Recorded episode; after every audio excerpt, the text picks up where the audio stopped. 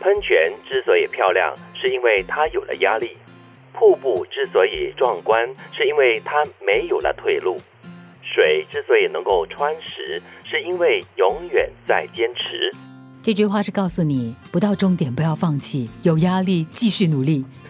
有时啊、人真的是被逼到了没有退路，被逼到了墙角。这个时候，他的最大的潜力就会迸发出来。嗯我想到了死而后生，还有浴火凤凰，是不是啊？这个这个应该是有好有意同境工哦异曲之之妙吧？对不对我？我我觉得，呃，我自己在念书的那个经历哈，嗯我发现我是那种要在高压之下才会前进的人。哦所以，比如说老师给你三个月的时间做功课，我大概要等到最后的三天，嗯 那个我时才候会，有那 种这是很压力。很多人都是这样子的。那个时候，那个我们媒体学生哈、就会有这样的说法，就是嗯一定要在截止日期 deadline 的前一天，对应该是说前一天晚上哈、大家聚集在一起，然后死命的在那边 打在写报告啊、所以才可以写出来的。所以这就叫死线哦，deadline 嘛，对不对？你不到死的话，你不知道它的严而重性。且就是，而且其实哈、以前我教过的学生，他们有些就是这样子的。他们明明之前是有时间的，他们就会跟你说：“老师，我就是写不出来。”但是呢，那个晚上哈、我就可以写出来了。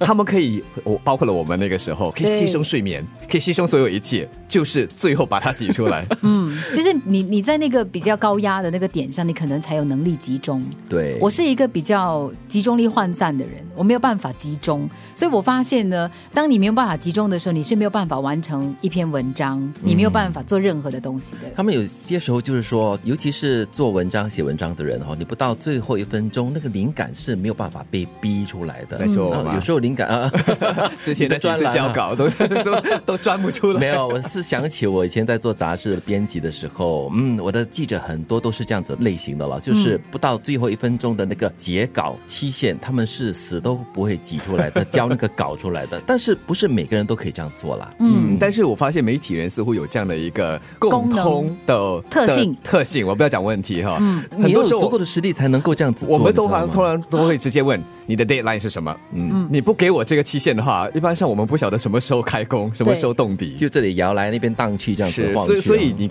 今天的这三句话啊，说的不好听一点，四个字“狗急跳墙 其实还真的是说的太不好听 了，但是我觉得他真的是把人就是面对的一个很真实的情况说出来，就是像喷泉一样嘛。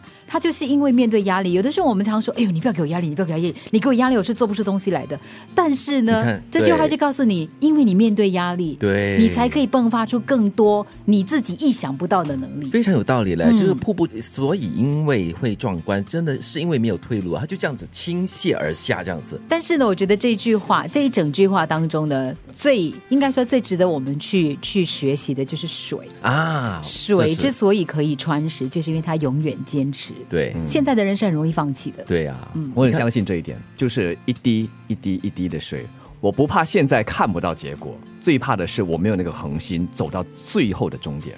而且你知道吗？其实我们常常会在，我不知道别人啊，但是我自己，我常常会就是进行任何的东西，其实我我要放弃的次数呢，超乎很多人的想象。很多人会觉得说，哇，你很有坚持力啊！但是我跟你讲，我每天起床可能第一件事就讲，我要放弃。我干嘛要这样？犯不着 吧？我不要吧？我等一下要见到那两个人，对我干嘛要这样呢？对那三个男 人，何必 呢？对，结果？呢？哎他们还是很可爱的啦，来可 吧是你。怎么坚 持呢？结果啊你， 就像德明所说的啦，没就有是讲了他们还是很可爱的啦我。有个缓兵之计， 啊我就会说啊，没事，先起床再说，是吗没事，刷了牙再讲， 嗯呃，吃了早餐再想没，关系，然后呃我就到 office 了。 这三个这三个男人很可恶，还是我的老公最可爱啊？